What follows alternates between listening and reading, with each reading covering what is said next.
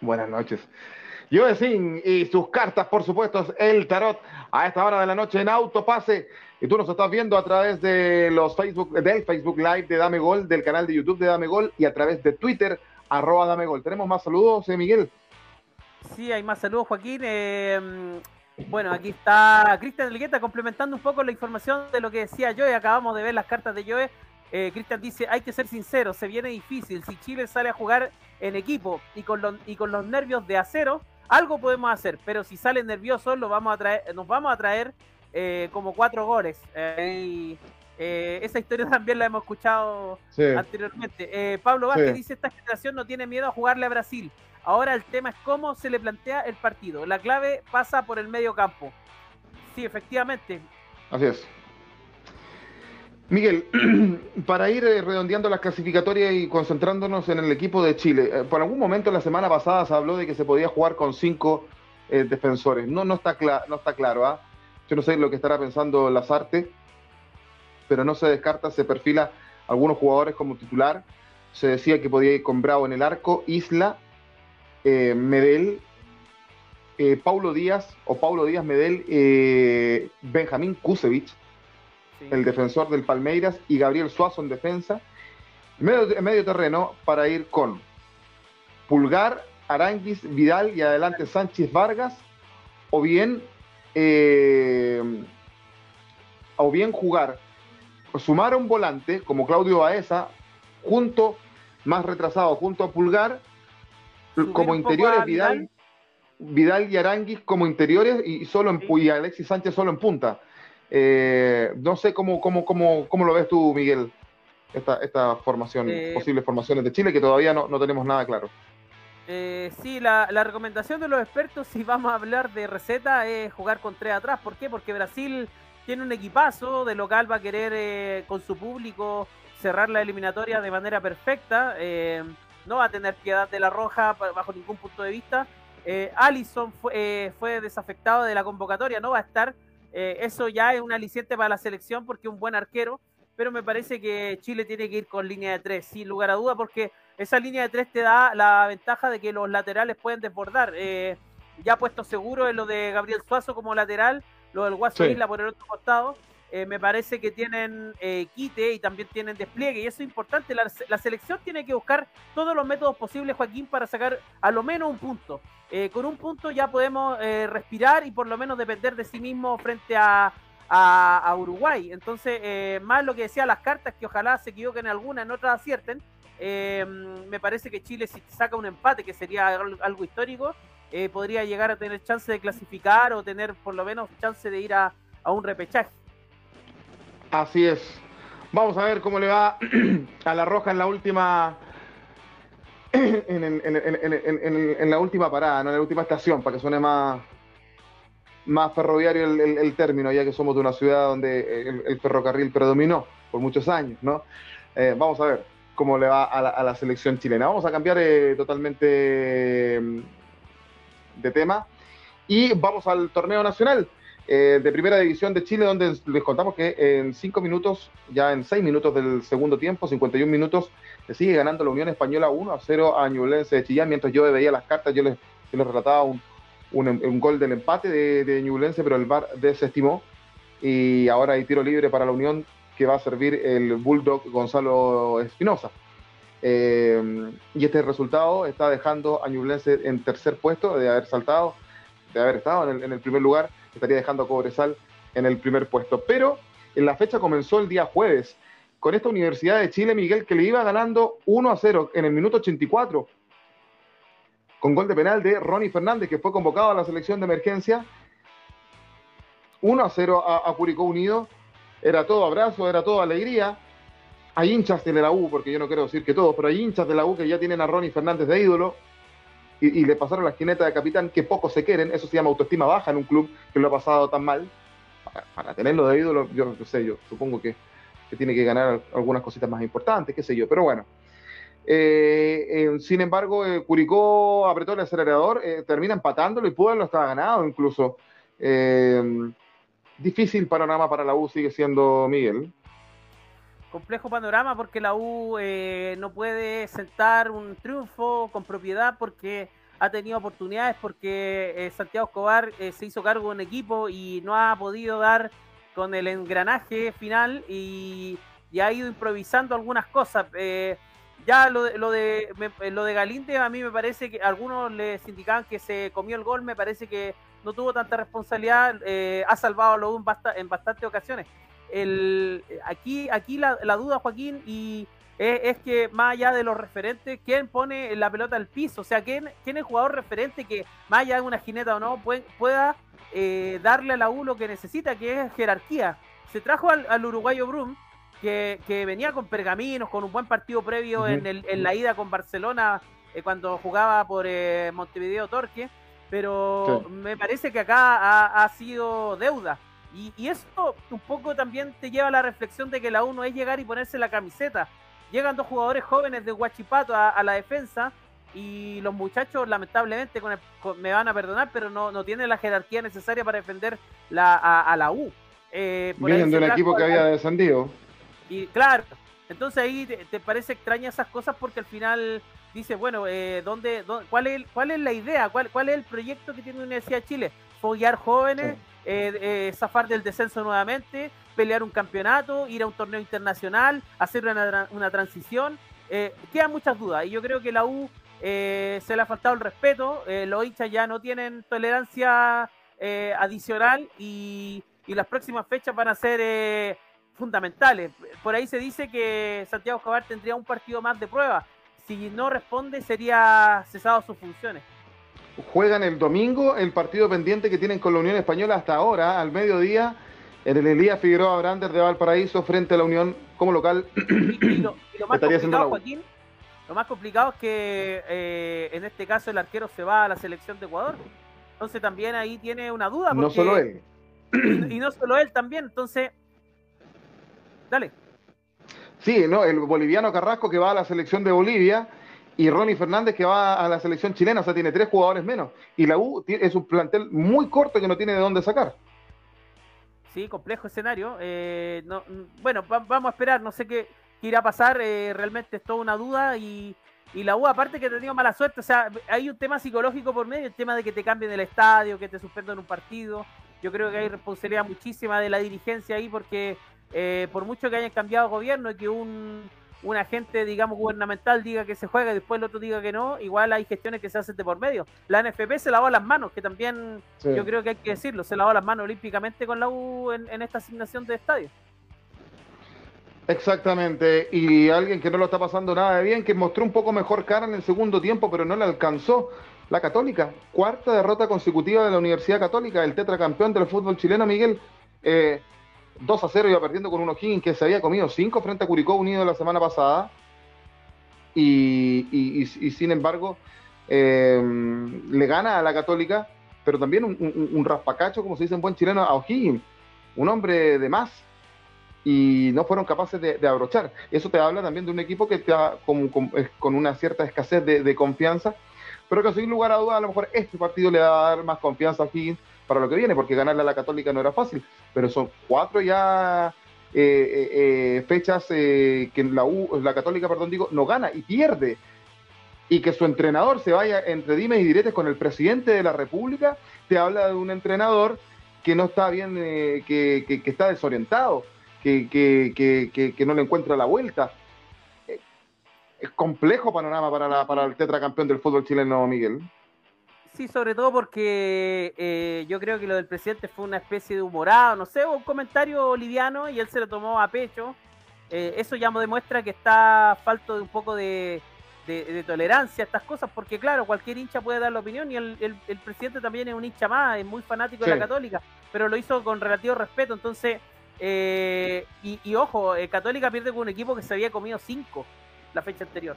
Entonces, el el, torneo está un poco extraño, a veces eh, la rompe, después el otro partido te cuesta, pero lo de Católica ya consecutivo eh, y, no, y no deja de tener razón el presidente, la Católica tiene que tener una renovación, ya le están tomando la, eh, la pulseada a los, equipos rivales, se viene Copa Libertadores, eh, Paulucci en ese sentido se está pareciendo muchísimo a Poyet porque ya está con ese, con ese verso de, justificar todo. Me parece que hay que hacer una, una especie de mm. análisis interno y ver qué cosas están, no están funcionando. Eh, por ahí la rotación, por ahí algunos jugadores que están, eh, digamos, eh, bajos, o quizás respaldar la interna.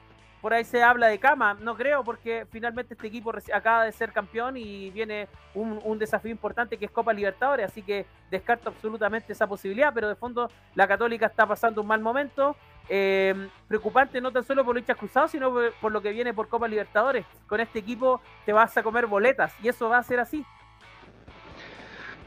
Muy preocupante como pensando en la, Copa Libertadores la situación de la Católica, pero donde están respirando más tranquilos y, y, con, y, con holgura este contundente Colo Colo que le va a ganar a la cisterna, eh, o sea, en el municipal de la cisterna a Palestino 5 a 0 del año 2017 que Colo Colo no hacía cinco goles en un partido. Fue a la Unión Española 5 a 2. Hace rato que, Colo Colo no hacía este tipo de boletas y que, y, que además se lleva el arco en cero, donde hasta Santos eh, anotó su primer gol eh, por el cacique. Un, un, cacique que se encuentra que antes del clásico estaban siendo muy criticados Costa y Solari y ahora están jugando como nunca, con un, con un nivel altísimo. Y los que entran en el segundo tiempo entran bien también. Eh, Lucero se, le abrió el arco, dos goles, una asistencia, fue la figura del partido, sin lugar a dudas. Eh, un sólido Colo Colo en todas sus líneas, Miguel. Solidísimo, sobre todo porque partiendo desde la defensa, lo que te da Brian Cortés con, sus tapadas, eh, tuvo unas buenas intervenciones, sobre todo el primer tiempo, también el juego con los pies, que es algo muy relevante. Para la gente que ve fútbol a veces pasa despercibido, pero cuando un arquero se incorpora en el juego y, y sale jugando con los pies y te la da a un compañero y esa, y esa posibilidad o, un remate de larga distancia, esa posibilidad te da como, como consecuencia poder abrir el arco, me, parece que algo realmente eh, destacable. Cortés, que para mí el segundo arquero después de Bravo en, en, todo orden. Eh, y ahí yo y ahí yo quiero también detenerme en la defensa, lo de Peluca Falcón. Hay una estadística tremenda, el Peluca Falcón ha, ha perdido muy pocos partidos jugando por Colo Colo. Desde que llegó el Peluca, que ha sido resistido, cuestionado, criticado por su ímpetu, es un jugador que a veces eh, sobrepasa los límites a nivel de, agresividad, pero de fondo lo que te imprime en la defensa y sobre todo cuando va a la marca, me parece que muy pocas veces lo hemos visto en nuestro fútbol. Lo de Emiliano Amor también interesante porque es un jugador argentino que el mismo Joe Cinca nos acaba de acompañar dijo, eh, yo tengo mis dudas respecto a si este será el defensa que Colo Colo necesita. Creo que ha demostrado con creces, incluso en momentos complejos, que eh, Emiliano Amor es el patrón de la defensa. Hoy día muchos postulaban en redes sociales mejor defensa en Chile. Eh, creo que está por ahí, o si no pegan el palo. Y, ya entrando en el medio campo, Gil tuvo un cambio rotundo. La llegada de Pavés me parece que a Gil lo libera un poco más, lo descomprime de esa presión de, tener que ir a cortar, de ir al medio, a, hacer el, trabajo sucio. Em, y ha hecho un complemento sobre todo con los laterales. En este caso Suazo, que se proyecta bastante, que, le pegaron bastante también. Eh, lo de Tortopaso, que me parece que se ha ganado con crece eh, la camiseta titular eh, por sobre Jason Rojas y que a Colo Colo por consecuencia no ha podido tener el, sub-21 en cancha. Y ya de mitad de cancha para arriba lo de Costa, Solari y en este caso Lucero es descomunal. tuvieron una participación extraordinaria. también se le abre el arco al venezolano Santos, que por ahí en redes sociales el Murci Rojas dijo que si, que si antes que entrara Santos, cuando iba entrando, si convertía, se iba a tomar unas par de cerveza. Y nosotros le posteamos y el Murci respondió, nos respondió el tweet y fue furor ahí. Y bueno, ya eh, con cinco goles, era un, cerveza por gol. Me parece que el Murci terminó muy feliz después del triunfo de Colo Colo por goleada. Sí, qué, crack el, el Murci Rojas, claramente un histórico también de, de la eliminatoria a Francia 98 y de Colo Colo también, por, por, supuesto, histórico, que le diera el título el año 98 en ese gol frente a Iquique. Bien, por Colo Colo entonces 5 a 0, parece que es el equipo que ha ido encontrando el profesor Quinteros para la Copa Libertadores, pero ahí son otros rivales, que además Quinteros dijo ayer que su prioridad era el campeonato nacional. Lo dijo, lo dijo. Em, para ir cerrando la primera división, eh, Cobresal puntero, 16 unidades, Sir Gustavo Huertazón, Huertazón, por así decirlo. Eh, con lo justo, pero gana los partidos. Un equipo muy, pero muy efectivo, Miguel, el de Cobresal. Le ganó 2 a 1 a Coquimbo Unido con gol de paredes, el gol de Coquimbo, no se cansa de hacer goles. ¿Cuánta efectividad de Cobresal, Miguel? Sí, efectividad y qué bueno, qué buena noticia por los directores técnicos chilenos, lo de Huerta, también lo de García que está haciendo en Ñublense, que ah, me parece que todavía va a derrota, todavía no termina ese partido. 62 minutos, sigue ganando la Unión Española 1-0 a Ñublense. Sí, pero son eh, a pesar de que ellos son campañas buenísimas, eh, Colo Colo ya con esta derrota, aparentemente Ñublense escala a la segunda posición, mantiene la segunda posición con una diferencia de gol que es muy importante, más 10, y Ñublense tiene más 4, están empatados en, en 14 puntos en este minuto. Eh, pero qué bueno por, qué buena noticia por estos dos entrenadores chilenos que posicionan y hacen creer de que los entrenadores chilenos son capaces de llevar eh, equipos a, primera línea. Ahora lo importante es que se mantengan en el tiempo, que no sean estos equipos que lamentablemente se desinflan en la segunda parte del campeonato y que a veces eh, les falta un poquito más de aire, digamos, para cerrar un torneo. Así es, el torneo chileno nos dice, cuando yo lo decía, todavía se está jugando el partido de la Unión con Ñublense, puntero Cobresal con 16 unidades, segundo Colo Colo con 14, tercero con este resultado, Ñublense con 14, eh, cuarto Curicó Unido con 11, quinto O'Higgins con 11, sexto Everton con 10, séptimo La Católica con 9, octavo Palestino con 9, qué mal Palestino ayer, ¿ah? qué mal ha venido jugando últimamente, llama la atención con relación a su entrenador, a, Gustavo Costa, un, hombre con mucha experiencia. Eh, novena Unión Española, con este resultado está haciendo 8, eh, escalaría a 11 puntos. Un décimo Unión La Calera que empató 0 a 0 hace un rato, 7 puntos. Su décimo Guachipato con 7. Décimo tercero Audax Italiano Miguel. Despedido Ronald Fuentes de último minuto. Muy, cortito, Miguel. Uno no lo entiende eso. Había ganado la fecha anterior y, sacó un empate en Viña. ¿Cómo se explica eso?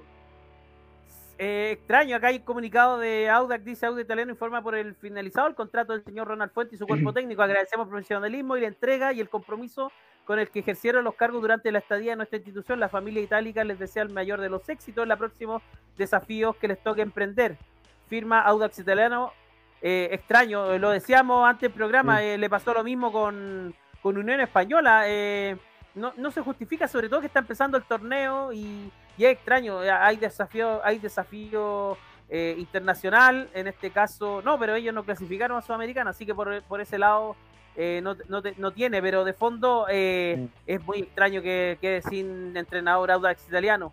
Me da para pensar, no quiero ser mal pensado, pero a veces los representantes meten más las manos de que, que lo que corresponde y asesoran más de la cuenta. Decimocuarto lugar para Deporte La Serena, que por fin ganó seis unidades. Decimoquinto Antofagasta con cinco colista absoluto Coquimbo Unido con cinco unidades. Eh, de todas maneras, no hay ningún club que tenga la magra campaña que tuvo Santiago Wanderers el año pasado. Le ha costado en, en, el, ascenso. No repasábamos los resultados. ¿ah? Eh, yo lo decía entonces, eh, pero ya nos fuimos a la tabla, así que vamos de inmediato al ascenso.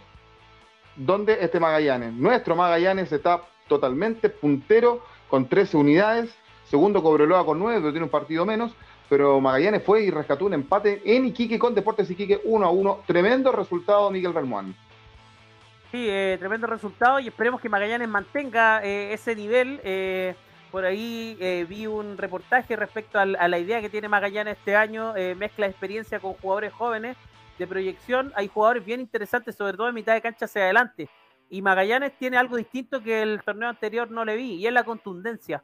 Eh, se nota que es un equipo con más, con más fuerza, que es más respetado. El, empate en Iquique me pareció fabuloso, porque Iquique, Iquique es un reducto complejo, sobre todo porque está Edson Puch ahí, eh, es un, jugador que hace poco era titularísimo en Católica, y Magallanes saca un empate y, y creo que Magallanes está haciendo buena campaña. Ojalá que esto se mantenga y que por fin lo tengamos en primera división. Así es, colista absoluto del ascenso entonces es San Luis de Guillota con un punto y, Deportes Santa Cruz y Deportes Copiapó. Un punto Copiapó que estuvo peleando para subir, le desarmaron el equipo y está abajo, colista con una unidad. Eh, peligrosa situación. Oye, pero Magallanes, Copa Chile, lindo encuentro vamos a tener en San Bernardo. ¿Por qué no nos cuenta un poco de eso, Miguel, antes de cerrar? Clásico del folclore podríamos ponerle, ¿o no? Clásico de la provincia del Maipo clásico del Maipo.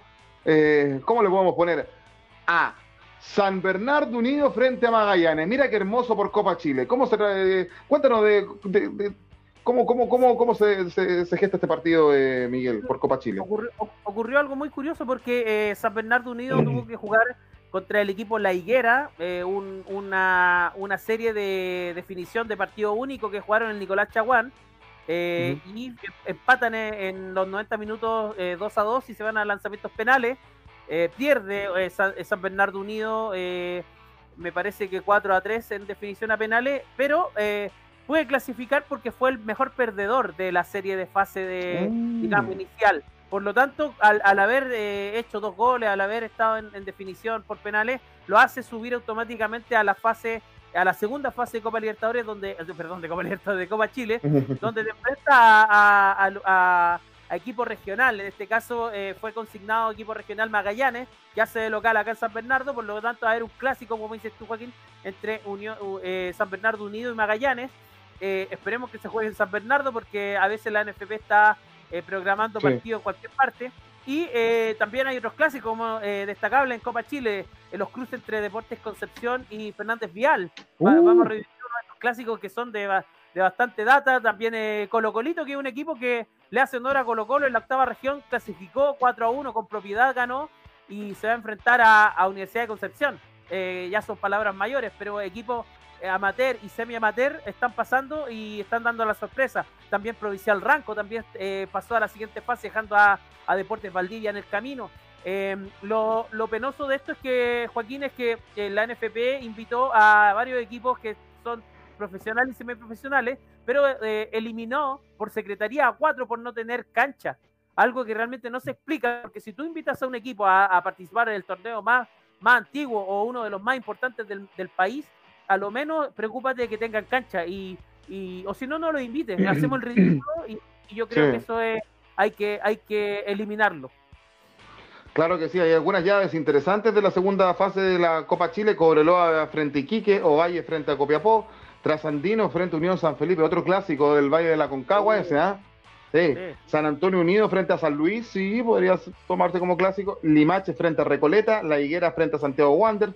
Y aquí está este que destacamos, el clásico del folclore, San Bernardo frente a Magallanes, Real San Joaquín frente a Barnechea, Rodelindo Román de Vidal frente a Melipilla, Lautaro de Win, no hubiese gustado haber visto a Lautaro en, primera vez, frente a Santiago Morning, General Velázquez frente a Santa Cruz, Independiente de, Cauquenes eh, frente a Rangers, clásico de la séptima región también ese, Colocolito frente a la U de Conce, Concepción frente a Fernández Vial. Este para mí es el más clásico de todos los que hemos nombrado. ¿ah? Y el Provincial Ranco, Ranco frente a Puerto Montt. Bonitas bonitos partidos, nos, Miguel, nos ¿ah? vamos a dar un lujo, nos vamos a dar un lujo. Acabamos de cerrar una. Todavía se está jugando la fecha en Argentina, eh, fecha de clásico, y nosotros vamos a tener nuestra fecha de clásico en Copa Chile. Así es, nada más y nada menos. Ahí nosotros comentamos a, a Sin 70 minutos, sigue ganando la Unión Española 1-0 a Ñublense de Chillán en el Estadio Santa Laura. Se está cerrando la séptima fecha del fútbol chileno. No ha sido programada nueva eh, la, siguiente fecha, que se va a jugar en. que se va a jugar eh, post eh, clasificatorias.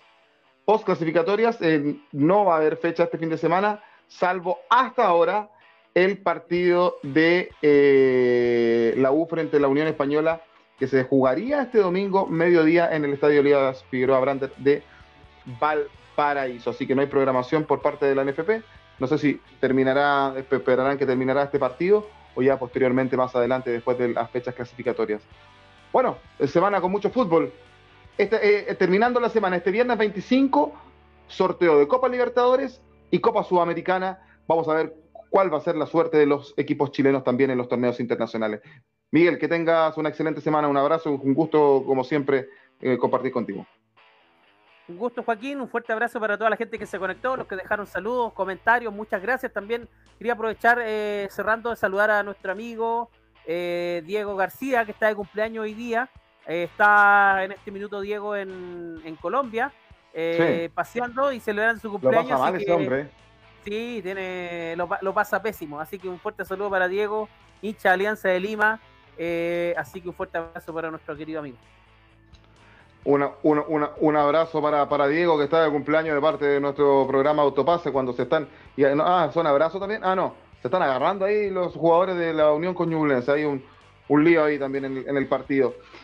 Saludos también para Sofía Carrasco, eh, un abrazo, un beso enorme para ella que nos está viendo a esta hora de la noche también, por supuesto. No, no, no le gusta mucho el fútbol, pero igual nos ve. Se agradece, se agradece. A ustedes agradecemos también. Nos vemos el jueves con Dame Gol América, que va a estar bueno Dame Gol América, porque justo después de todos los partidos de la clasificatoria, eh, vamos a estar comentando con los muchachos aquí que siempre vienen muy, pero muy encendidos a eso de las 22 horas con 30 minutos. Media hora más tarde vamos a estar con Dame Gol América post fecha clasificatoria. Que estén muy bien, que les vaya bien, sigan informándose por Dame Gol en nuestras redes sociales y a escuchar el programa por Spotify. Terminado el programa, si no lo pudiste ver damos un abrazo enorme, gigante. Buenas noches. Hasta el próximo lunes de No Me Nada Extraño. Chau, chau, chau, chau, chau, chau, chau. Se autopase.